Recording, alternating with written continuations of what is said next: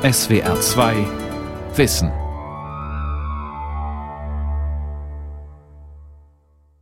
Mit der SWR 2 Aula und dem Thema Lug und Trug im Internet die Mechanik der Täuschung am Mikrofon Ralf Kaspari. In den Zeiten der Digitalpioniere galt das Internet einmal als Ermöglichung weltweiter Transparenz, Demokratie, einer Welt ohne jegliche Grenzen. Und heute das sind nur noch Utopien. Das Internet zeigt sein anderes Gesicht. Und da geht es um Fakes, um das Abgreifen von Daten, um das Manipulieren von Bildern. Das meint Marco Wehr, Physiker, Philosoph, Autor und Gründer des Philosophischen Labors in Tübingen. Lug und Trug sind im Internet mittlerweile dermaßen verbreitet, dass man nicht genau weiß, wo man beginnen soll. Vielleicht beim Cyber-Grooming, das ist eine Methode, mit der sich ältere Männer im Internet an junge Mädchen heranpirschen. Dazu legen sie einen sogenannten Fake-Account an. Sie verwenden ein falsches Profilbild und geben sich als junges Mädchen aus. Mit dieser digitalen Maske treiben sie sich dann auf Foren herum, in denen sich Mädchen ihre Reiterlebnisse erzählen und ahnungslos Fotos von sich posten. Meistens bleibt es bei voyeuristischen Betrachtungen, aber leider nicht immer. So geschehen im schwäbischen Rottweil. Ein 38-jähriger Lastwagenfahrer diente sich einer 13-jährigen zuerst als gleichaltrige Freundin an, dann schmierte er ihr in einer anderen Rolle als 17-jähriger Casanova Honig ums Maul und gab sich zum Schluss als russischer Mafia-Killer aus, der mit Mord und Totschlag drohte. Das maliziös inszenierte Ränkespiel überforderte das Mädchen, so dass sie sich in seiner Verzweiflung tatsächlich mit ihm traf, worauf sie vom digitalen Puppenspieler vergewaltigt wurde. Der Täter wurde 2013 zu mehr als fünf Jahren Haft verurteilt. Solche Extremereignisse sind zum Glück Ausnahmen. Nichtsdestotrotz hat sich das Prinzip des hinterlistigen Betrugs im Internet etabliert. Viel zu lange wurde nur dessen Transparenz in den Vordergrund gerückt, während man die Möglichkeit der Täuschung anfänglich nicht wahrnahm, sie dann nicht wahrhaben wollte, um jetzt endlich zu begreifen, dass da ein Ungeheuer von der Kette geht. Computerviren und Trojaner aller Orten, dreiste Kapitalverbrechen mittels Phishing, dem Abgreifen vertraulicher Bankinformationen. Die Bedrohung durch skrupellose Hacker, die nicht davor zurückschrecken, Computersysteme in Krankenhäusern und Kraftwerken außer Betrieb zu setzen, um Geld zu erpressen. Computertrolle, die das politische Klima vergiften. Und das ist noch nicht alles. Oft kommt die Hinterlist auf leisen Sohlen. Damit wären wir bei den Strategien vieler sozialer Medien. Doch während die meisten Menschen Cyber-Grooming, das Hacken von Krankenhäusern oder den Diebstahl von Kontendaten moralisch verwerflich finden, verhalten sie sich vergleichsweise ahnungslos, wenn sie von Facebook und Co an der Nase herumgeführt werden. Das ist die hohe Kunst der Täuschung. Denn diese verbreitete Arglosigkeit ist im Sinne der Betreiber. Deren Geschäftsmodell hängt schließlich davon ab, dass der Benutzer dessen Komplexität nicht durchschaut und deshalb auch nicht weiß, in welcher Weise mit ihm verfahren wird. Um zu verstehen, wie die Verführungsstrategien funktionieren, erinnern wir uns am besten an den Onkel, vor dem uns unsere Großeltern als Kinder immer gewarnt haben. Die undurchsichtige Gestalt verschenkt mit einem Lächeln im Gesicht Bonbons, obwohl sie nichts Gutes im Schilde führt. In ähnlicher Weise setzt sich die Strategie von Social-Media-Plattformen wie Facebook häufig aus fünf elementaren Bausteinen zusammen. Zuerst wird der Nutzer gelockt, dann macht man ihn gefügig. Das Entstehen von Abhängigkeiten ist im weiteren Verlauf nicht ausgeschlossen. Endlich greift man die ersehnten Daten ab, um sie zum Schluss zu versilbern. Was ist das Lockmittel, mit dem ein Unternehmen wie Facebook arbeitet? Facebook stellt in Aussicht, gleich ein Bündel grundlegender menschlicher Bedürfnisse zu befriedigen. Das Unternehmen wirbt damit, weltweit Freunde zu finden und mühelos seine sozialen Beziehungen pflegen zu können. Darüber hinaus fungiert die Plattform potenziell als Partnerportal. Außerdem ist sie hervorragend geeignet, sich selbst als Mensch in Szene zu setzen. Im Gegensatz zum wirklichen Leben, in dem sich Situationen oft ungeplant entwickeln, unterliegt die virtuelle Inszenierung der eigenen Kontrolle. Ein unschätzbarer Vorteil im globalen Kampf um Aufmerksamkeit und Ansehen. Da das Streben nach Ansehen gerade in unserer Zeit eine so fulminante Triebkraft ist, wollen wir es in Bezug auf die sozialen Medien kurz hinterfragen. Untersuchungen der Verhaltensbiologie belegen, dass Ansehen ganz wörtlich zu verstehen ist. Menschen mit hohem Ansehen werden von anderen Menschen im sozialen Miteinander tatsächlich mehr angesehen, während man Ausgestoßene keines Blickes würdigt. Die Gründe für großes Ansehen waren und sind kulturell allerdings verschieden. In traditionellen Stammesgesellschaften konnte eine heilkundige Frau ein hohes Ansehen genießen oder ein erfolgreicher Jäger. In der Antike ein eloquenter Staatsmann oder ein Philosoph. Und heute? Natürlich gibt es nach wie vor Menschen, die auf der Grundlage dessen, was sie können und leisten, geschätzt werden. Ansehen genießen aber auch viele nur deshalb, weil ihr Gesicht in den Medien allgegenwärtig ist. Der Trick, Bilder seines Antlitz zu verbreiten, ist dabei nicht neu. Schon Alexander dem Großen war klar, dass er sein Ansehen vergrößern konnte, indem er massenhaft Bilder von sich selbst in Umlauf brachte. Dazu boten sich damals Münzen an, auf denen sein Konterfei zu sehen war. Vor diesem Hintergrund versteht man, welche magnetische Wirkung die millionenfach verbreiteten Titelbilder des heutigen Boulevards und vor allen Dingen das Fernsehen auf Menschen mit histrionischen Persönlichkeitsmerkmalen ausüben. Und wenn man guckt, wie Menschen im Dschungelcamp freiwillig glitschige Würmer vertilgen oder sich bei einer Castingshow von Dieter Bohlen öffentlich zur Schnecke machen lassen, dann versteht man, dass eine zwanghafte Komponente im Spiel sein muss. Trotzdem ist dieses vom Fernsehen zelebrierte und auch forcierte Spektakel nicht das Ende der Fahnenstange. Es wird durch das Internet getoppt. Jeder, der will, kann sich zum Regisseur seiner eigenen Person aufschwingen. Es genügt, millionenfach Likes, Freunde und Follower zu generieren, um im Wettbewerb um Aufmerksamkeit und Ansehen oben mitzuschwimmen. Zwei halbwegs begabte Mädchen wie Lisa und Lena die ihre Lippen rhythmisch zur Musik bewegen und dabei Grimassen schneiden, werden zu hofierten Idolen. Das ist die Proliferation des Banalen. Die Möglichkeit, sich selbst in Text, Bild und Film nach eigenem Gusto zu inszenieren und seine Ich-Botschaften auf der ganzen Welt zu verbreiten, hat etwas ausgesprochen Verführerisches. Und dieser Köder wird von Facebook weitlich genutzt, auch wenn nicht jeder, der dieses Medium verwendet, sein Ego liftet. Wie betont, es gehört zum Geschäftsmodell, dass der Genuss dieser Annehmlichkeiten nichts kostet. Trotzdem ist nach der Preisgabe der persönlichen Daten ein weiteres kleines Opfer fällig. Der Benutzer muss bereit sein, sich maschinenlesbar zu machen. Da Maschinen nicht so klug sind wie Menschen, müssen wir uns freiwillig auf deren Niveau begeben, damit wir systemkompatibel und damit auslesbar werden. Aber kommuniziert man auf Portalen wie Facebook nicht mit Menschen? Auch. Das Schnittstellendesign der Benutzeroberfläche ist aber alles andere als beliebig.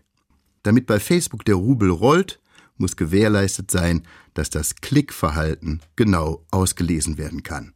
Wann wird welches Bild oder welcher Link aktiviert und was folgt dann? Das sind die Daten, die die nachgeschalteten Superrechner brauchen, damit aus eigentlich privaten Informationen prall gefüllte Bankkonten werden. Und können in diesem Zusammenhang tatsächlich Abhängigkeiten entstehen? Das steht zu vermuten. Die offensichtlichste ist vielen bekannt. Bequemlichkeit macht unbeweglich. Grundlegende Fertigkeiten werden entweder gar nicht mehr gelernt oder verlernt. Wer es zum Beispiel gewohnt ist, alles, was er sucht, mit einem Navi zu finden, wird sich schwer tun, wenn die Maschine nicht zur Hand ist. Und wer stundenlang potenzielle Sexualpartner auf Tinder nach dem Wisch- und Wegverfahren selektiert, dem fehlt die geschmeidige Selbstverständlichkeit, auf der Straße spontan einen lockeren Spruch rauszuhauen. Darüber hinaus ist es wahrscheinlich, dass echte psychische Abhängigkeiten entstehen können. Unser für Manipulationen empfindliches Dopaminsystem reagiert nämlich auf die Erwartung von Neuigkeiten, nicht auf die Neuigkeiten selber. Dieser Umstand macht es erklärbar, dass einige Menschen den Eingang ihres Smartphones tausendmal am Tag überprüfen. Und da sich außerdem viele Menschen über ihre sozialen Beziehungen definieren, kann man sich ausmalen, was es bedeutet, wenn in diesem sensiblen Bereich etwas schiefläuft. Werden die realen Beziehungen auf Kosten der virtuellen ausgedünnt, hat es gerade für Heranwachsende fatale Konsequenzen, wenn sie im Netz gemobbt und isoliert werden. Nachdem nun der Kunde gelockt und gefügig gemacht wurde und nicht selten auch in Abhängigkeitsverhältnissen verstrickt ist, kommt für viele Anbieter sozialer Netze der ersehnte Moment, die Ernte. Die begehrten Daten müssen heimlich abgegriffen werden, damit sie sich anschließend zu Geld machen lassen. Um sich diesen Mechanismus zu verdeutlichen, hilft es, sich den Computerbildschirm wie eine Trennscheibe zwischen zwei völlig verschiedenen Welten vorzustellen. Vor der Scheibe sitzt ein meist ahnungsloser Mensch, der mit Freunden herumblödelt, mit der Liebsten Geheimnisse austauscht, einen Film guckt oder auch mal eine Werbung checkt. Hinter der Scheibe sieht die Welt allerdings ganz anders aus. Hier treiben Computer- und Kognitionswissenschaftler sowie Statistik-Koryphäen ihr Unwesen. Man darf sie sich guten Gewissens im weißen Laborkittel vorstellen. Ihnen geht es schließlich darum, das Nutzerverhalten wissenschaftlich zu erfassen. Die dem Benutzer abgewandte Seite ist deshalb so etwas wie ein ausgeklügelter Experimentalaufbau eines behavioristischen Psychologen.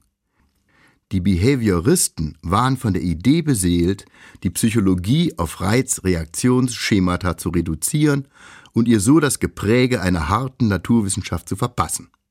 Dazu müssen sich Input- und Output-Daten exakt kontrollieren und protokollieren lassen. Sehr anschaulich wird diese verstörende Zwei-Welten-Theorie bei Menschen, die ihre Bücher gerne auf einem Kindle von Amazon lesen. Selbst wenn sie scheinbar alleine mit einer Tasse Tee vor dem Kamin sitzen und schmökern, verfolgt sie der Konzern wie ein Schatten, zeichnet minutiös auf, wann Texte überflogen und wann sie sorgfältig studiert werden. Angeblich werden diese Informationen dazu verwendet, in Zukunft erfolgreichere Bücher zu konstruieren. Für die Wissenschaftler von Facebook und Co ist also die Frage interessant, wie ein Nutzer über den man im Laufe der Zeit immer mehr erfährt, reagiert, wenn er in einem bestimmten Augenblick ein fragliches Item, etwa eine Werbeanzeige, auf dem Bildschirm sieht. Klickt er?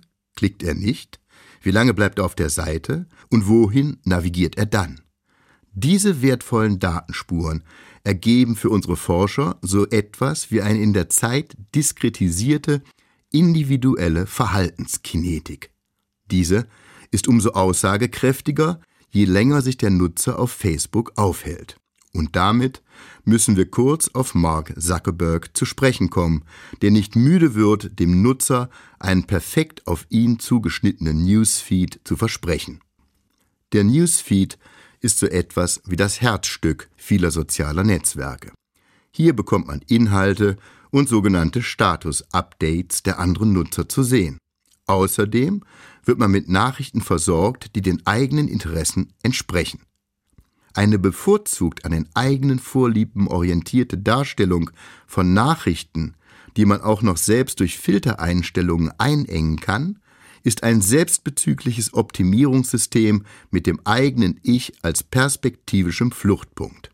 Deshalb gleicht ein personalisierter Feed von Nachrichten weniger einem Blick in die Welt als vielmehr einer ausdauernden Beschäftigung mit dem eigenen Spiegelbild. Die ohnehin schon beschränkte Echokammer schnurrt zur Egoblase zusammen. Wie es scheint, ist das vielen nicht unangenehm, im Gegenteil. Und das ist im Sinne von Facebook, denn die Verweildauer auf der Seite wächst und damit das abschöpfbare Datenvolumen. Es ist jetzt eine interessante, wenngleich schwierige Frage, welche Daten erhoben werden, wie sie ausgewertet, interpretiert, verwendet und verkauft werden. Geht es tatsächlich nur um personalisierte Werbung? Zumindest der erste Teil der Frage sollte sich klären lassen. Nach 15 der Datenschutzverordnung muss jeder Nutzer seine Daten in Europa einsehen dürfen. Allerdings verhalten sich viele Konzerne bei Nachfragen wie ein nasses Stück Seife in der Badewanne. Am Anfang wird meist abgewiegelt. Man möge bitte den eigenen Verlauf checken. Hakt man allerdings nach, dann erhält man endlich den sogenannten Clickstream. Das ist sozusagen der umfassende Laborbericht, das digitale Gedächtnis. Jeder gedrückte Like-Button, alle aktivierten Links, jedes betrachtete Bild und jeder geschaute Film sind minutiös aufgeführt und alle Klicks lassen sich mit exakten Zeitangaben versehen. Dazu kommen die Seiten, die man vorher besucht hat, samt solcher, die man danach anguckte. Alleine diese Datenfülle ist beeindruckend und leider auch verräterisch.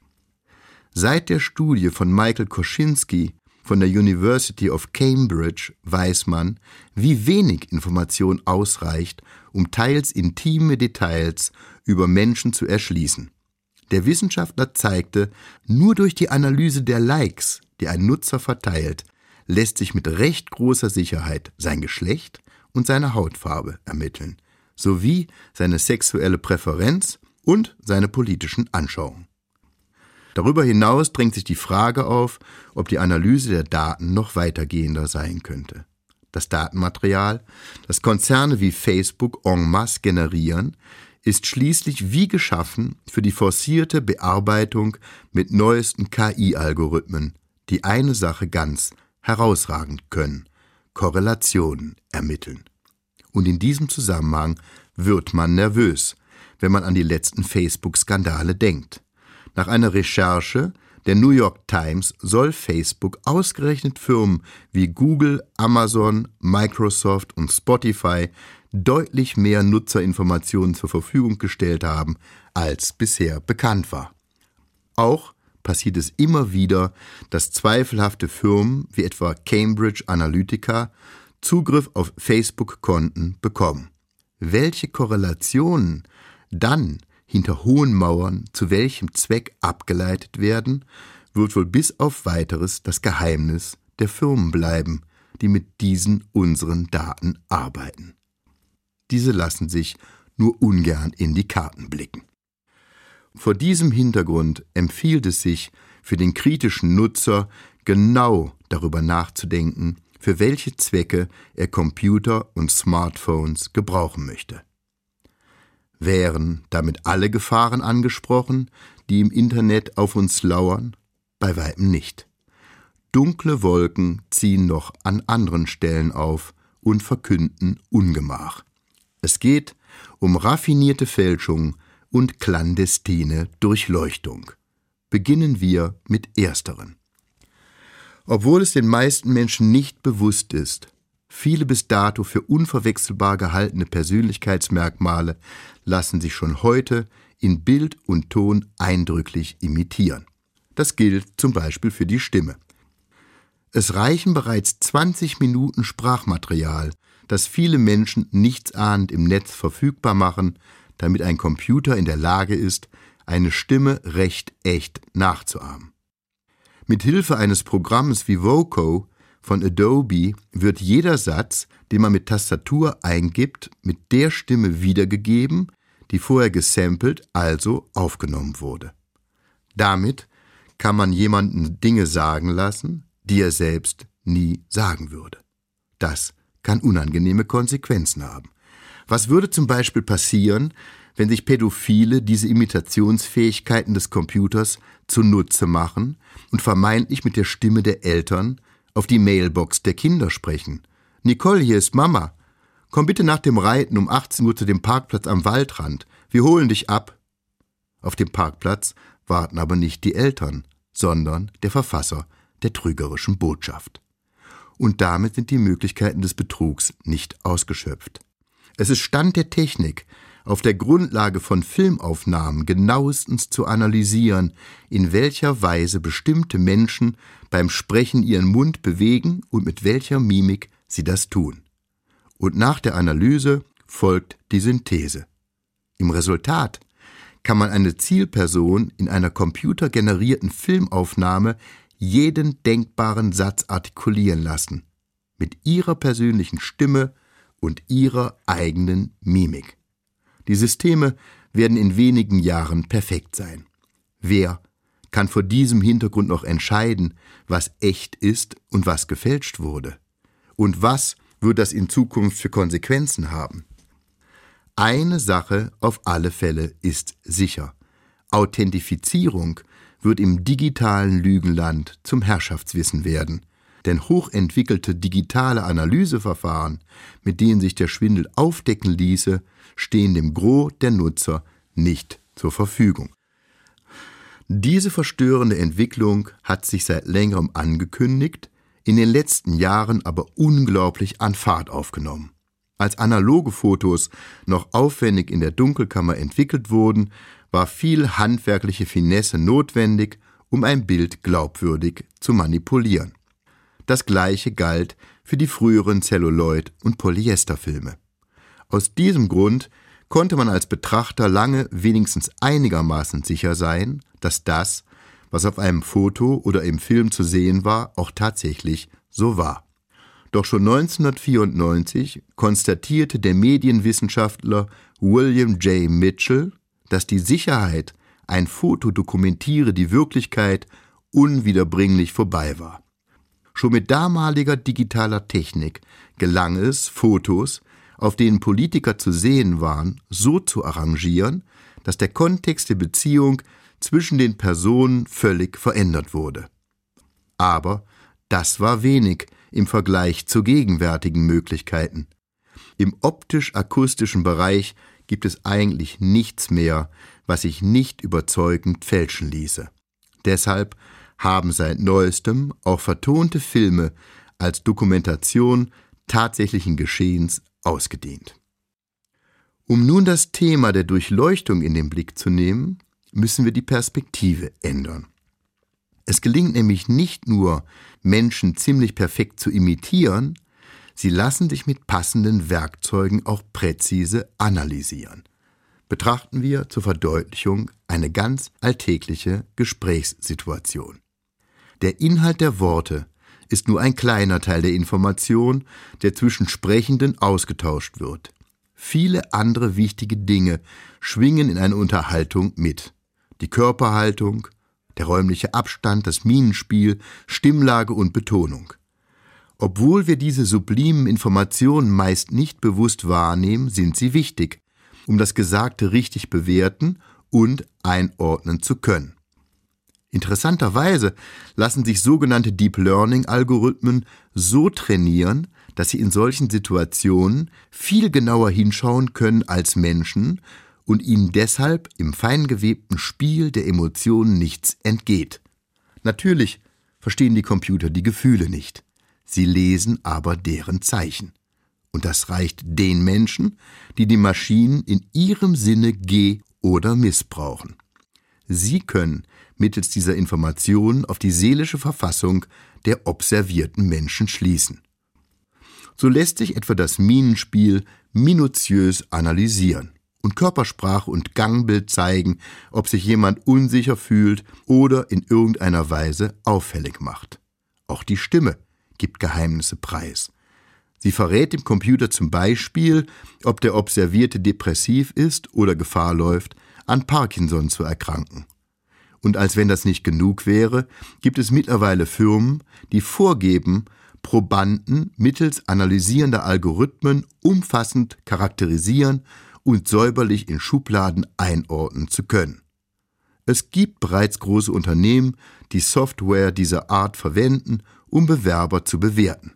Man kann sich leicht ausmalen, dass in Zukunft auch Headhunter Sprachdaten im Internet bei der Suche nach geeigneten Persönlichkeiten durchforsten. Es gibt Kritiker, die die Verlässlichkeit der Verfahren bemängeln. Andere, wie die Informatikerin Julia Hirschberg von der Columbia State University, halten die Bewertung der Persönlichkeit auf der Basis von Sprachdaten für seriöse Wissenschaft. Hirschberg selbst hat ein Programm entwickelt, das Lügner besser enttarnt als jeder Mensch. Was passiert, wenn ein solches Werkzeug im Sultanat Brunei in Verhören zur Anwendung kommt, um etwa die sexuelle Präferenz zu erfragen? Dort wurde damit gedroht, Homosexualität mit dem Tode zu bestrafen. Wir sind als Gesellschaft also aufgefordert, klare Regeln zu setzen. Sonst sind in naher Zukunft dystopische Szenarien denkbar. Einen kleinen Vorgeschmack gab es bereits 2016, als in Russland die App FindFace auf den Markt kam.